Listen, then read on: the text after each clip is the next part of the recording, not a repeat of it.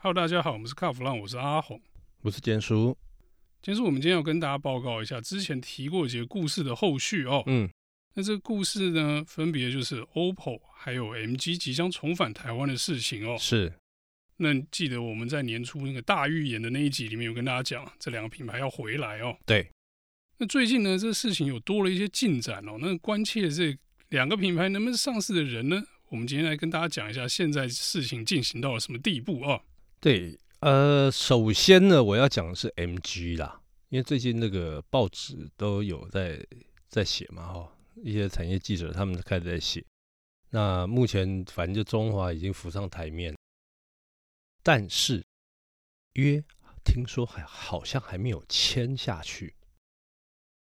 不是啊，那先放消息要逼着对方上桌签约的意思吗？也不是。我觉得应该是，呃，我们之前讲了之后有一些效应。其实我在追这个东西啦，还有因为我当初也有负责到 MG 导入台湾的事情嘛，所以那个时候其实就有就有人想要追这个新闻，可是他们一直无从追起，因为那个时候根本不是中华，也不知道是谁代理，那也也没有人 媒体来问我到底怎么一回事。那我觉得这些媒体不用功啊，就是没抓到正确讯息来源哦。嗯，那就现在这么多这个讯息的来源呢，到底又哪来的？好，那现在这些来源，据我了解，应该是中华那边放出来的消息。对，先放话逼签约，但你又说不是，没有，但是也基本上约，大概这几天我们录音的这几天，应该就要就要签了。之前呢，呃，因为我曾经试过在台湾啊，在台湾试过他们的电动车，叫 EZS。可是你当初不是说那车开起来很恐怖吗？嗯，真的很恐怖，因为配重的问题嘛，配重完全不对。好，但是他们接下来中华那边要导入国产化的，并不是 EZS，那也不是有一些媒体讲的什么 MG One，都不是，是一台叫 HS 的。大小呢，大概跟 CRV X Trail 差不多大小。哦，这样子的选择失误也不让人意外哦。这个是台湾主流市场喜欢的大小，比较保守嘛，哈，比较保守一点。它的动力呢是1.5的 Turbo，跟1.5 Turbo 的 PHEV。等一下，这跟之前听说的不一样，完全不一样，这完全不一样。哎，1.5 Turbo 跟纯电动这。差很多，讲起来差一点也是根本就天差地别，天差地别。为什么会有这样的规划？哈，当然这个中华他们希望，因为他们现在就为了要对应那个咖啡的问题嘛，所以他们希望可以导入一些新能源，比方说像 PHEV 的部分，帮忙拉一下积分。对对对对对。那听说那一具 1.5T 的引擎表现还不错哦，在中国那边的测试啊，因为在台湾还不晓得未来会不会有电动车。我个人推测是会，一定会有。对，因为如果不选电动车的话，大可以不要选 MG 嘛。对，而且在上汽集团里面呢，他们这个电动车的算蛮成熟的，而且选择的种类很多。对，没错。嗯、所以它等于是说，呃，有点像当初大家在争 OPPO 一样，先把第一个合作谈起来，然后后续看有没有机会拉别的牌子嘛。而且。呃，在整个上汽集团里面哈，其实 MG 它还有一个叫做荣威这个品牌。那其实荣威 跟 MG 是同一挂的啦，是完全同一挂的。荣威里面还有商用车哦，不要忘了。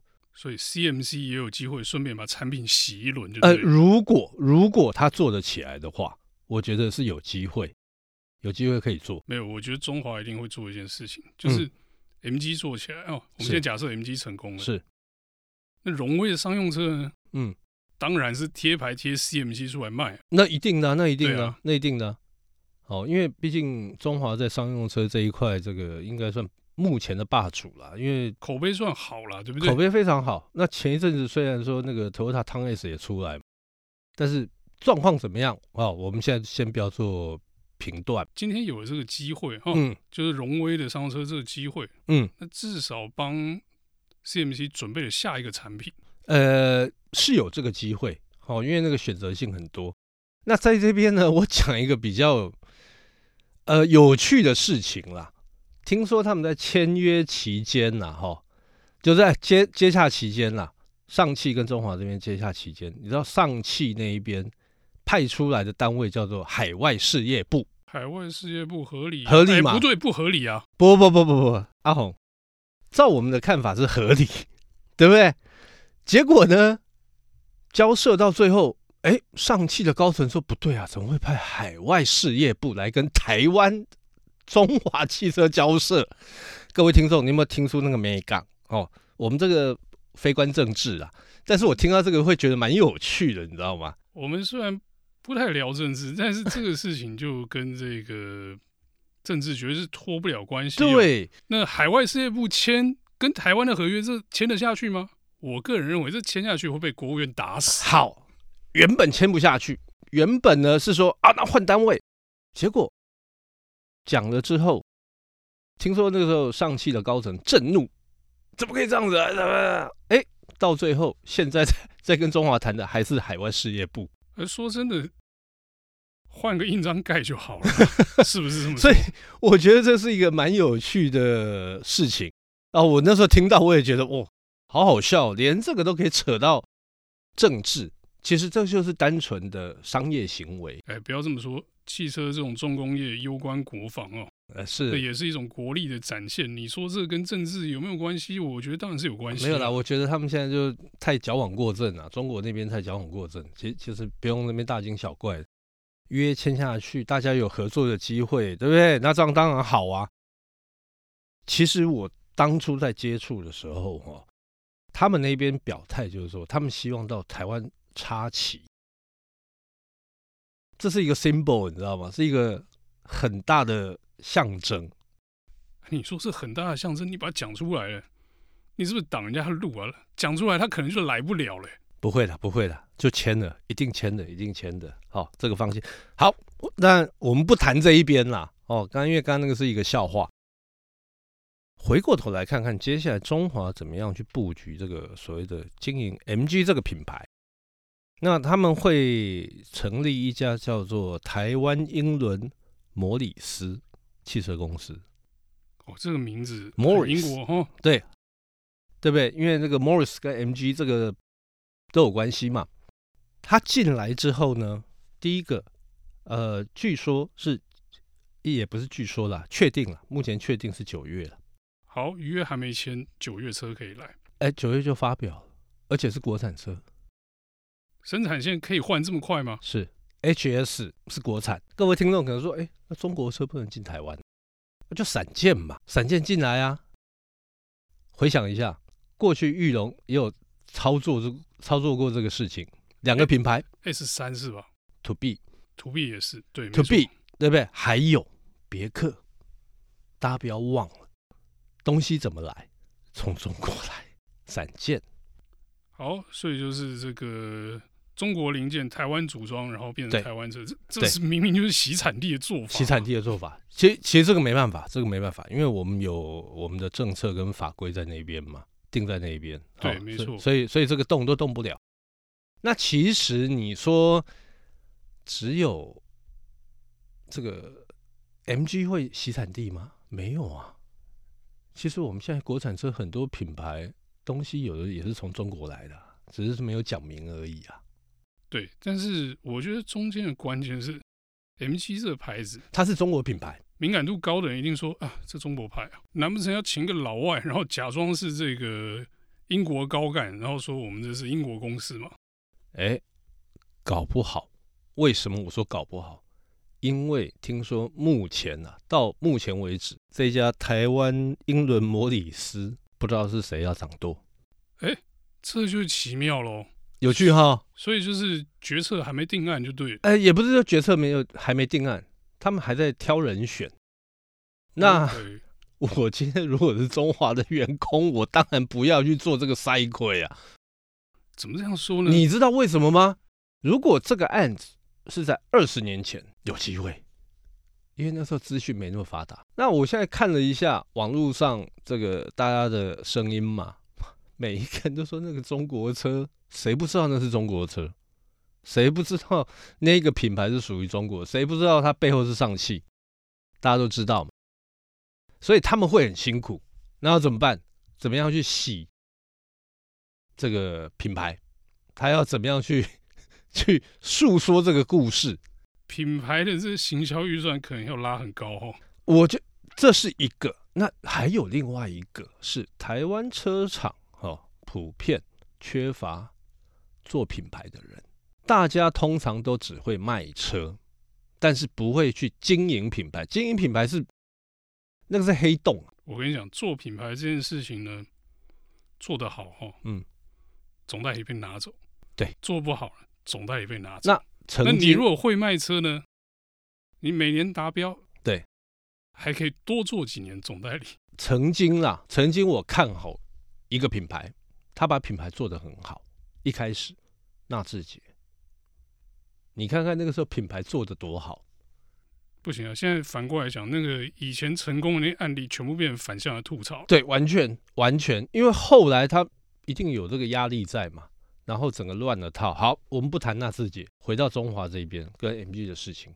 从毕业你就在中华上班的人，甚至在玉龙集团里面上班的人，好了，那个整个整个整个教育体系就是这样子，很僵化。你要怎么样去做一个新的品牌？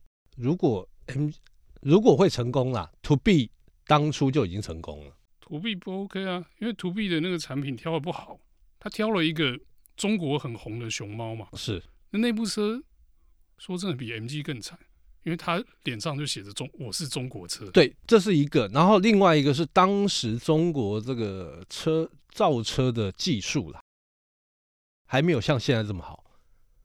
那我我坦白说啦，目前就是我接触过的 MG 哦，我觉得它呃品质啦、配备啦各方面，撇开我说，因为它电动车配重不好开的这个问题，其实还有模有样。哎，你刚刚说它是上汽背后的嘛？对，搞不好它底盘也是福那个通用的 PQ 三五或者是 MQB 嘛？有有有有有有有。其其实我这个我不能否认，而且我我所知道的。它背后很多技术就是来自于福斯。那另外哈，我看到有媒体在讲说，这个 MG 呢是第一个在台湾国产化的欧洲品牌。我是真的让人听不下去，意外造神。欧车在台湾国产又不是没有的事情，对不对？之前都有有迹可循嘛，哦，对啊，有先例嘛。之前就是羽田，羽田羽田机械它生产了普救嘛，然后三富它是雷诺嘛。还有国产汽车，OPPO，大家都忘了还有这三个品牌。那如果真的要讲到欧洲车，呃，欧系的车子啦，它真正国产的话，不要忘了还有六合，六合福特，福特是美国品牌，但是当初导入国产化的是欧欧系车。直到现在，福特做的也还是欧系福特嘛，都是科隆来的吗？好了，不管它那么多啦。那接下来呢，我们聊一下 OPPO 的进度。我个人在看啊，为什么？因为之前我曾经写过一篇文章，就是说为什么大家争着要代理 OPPO，产品有特别好吗？好像也没有。那很新奇吗？我觉得要经营品牌很难。那我想来想去，只有一件事情，你知道吗？因为你代理车子，你可以拿车子就是当抵押去跟银行借钱。等一下哈。这个怎么让我想到一个以前做罐头的公司啊？对，好，我们先不要讲这个拿车借钱这件事情。对，为什么现在剩下两家？因为另外两家我觉得大概是算一算，他们可能玩不了了。那 OPPO 那边可能也看出来啊，嗯，你能提供的资源哦，对，不够，我想把品牌做起来这回事嘛？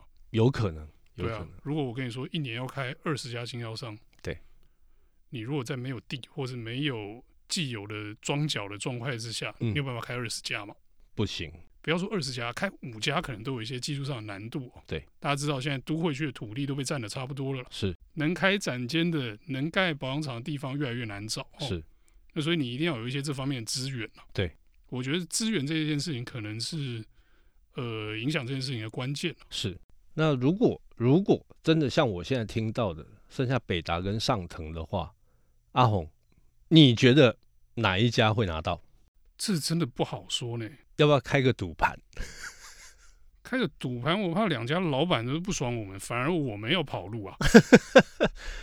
那我个人啊，我个人在看啊，我觉得上腾要拿到的机会很大啊。至于为什么，这个只是我自己的直觉。啊，我觉得你这样讲哈，对上腾反正捧太高了，尾巴一定翘起来。哎，我觉得这样不行。